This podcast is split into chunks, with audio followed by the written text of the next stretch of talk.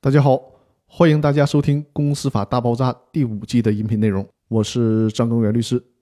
这一期要和大家分享的话题是申请公司解散股东所持表决权百分之十的界定。通过前两期音频对《公司法司法解释二》的制定背景以及它存在的意义，我跟大家做了一个初步的说明。那么从这一期的音频开始，就正式的逐条的跟大家分享《公司法司法解释二》规定的具体内容。当整个公司法大爆炸第五季更新完毕之后，相信大家对公司解散的问题应该就已经基本的全面掌握了。那大家紧跟我的音频讲解吧。现在我们来看看公司法司法解释二的第一条，还是老规矩，我们先来看一下这条司法解释的原文。第一条是这样规定的：单独或者合计持有公司全部股东表决权百分之十以上的股东，以下列事由之一。提起解散公司诉讼，符合公司法第一百八十二条规定的，人民法院应予以受理。第一项，公司持续两年以上无法召开股东会或股东大会，公司经营管理发生严重困难的；第二项，股东表决时无法达到法定或者公司章程规定的比例，持续两年以上不能做出有效的股东会或者股东大会决议，公司经营管理发生严重困难的；第三项。公司董事长期冲突，而且无法通过股东会或者股东大会解决，公司经营管理发生严重困难的。第四项，经营管理发生其他严重困难，公司继续存续会使股东利益受到重大损失的情形。股东以知情权、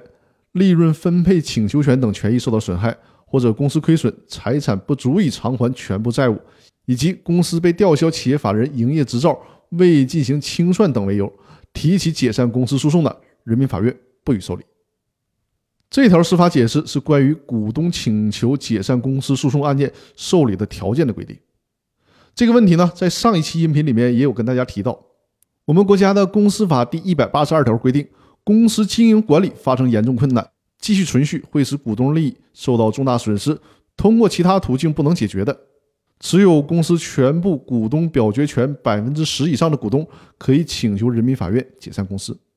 那这条司法解释主要针对的就是公司法第一百八十二条的规定，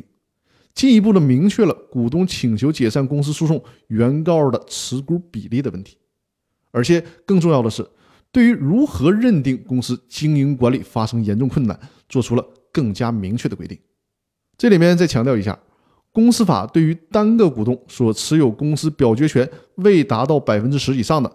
而多个提起解散公司之诉的股东累计所持有公司表决权在百分之十以上的话，在这种情况下，是否可以共同的提起解散公司之诉，并没有做出相应的规定。但是呢，在公司法司法解释二第一条当中，终于把这个问题明确下来了。也就是说，单独持有公司全部股东表决权的百分之十以上的股东，可以独自的提起解散公司的诉讼；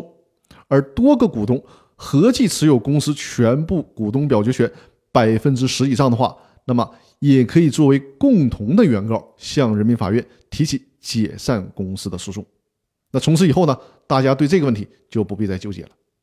那好，我们这期的音频就分享到这里了，更多内容我们。下期继续，谢谢大家。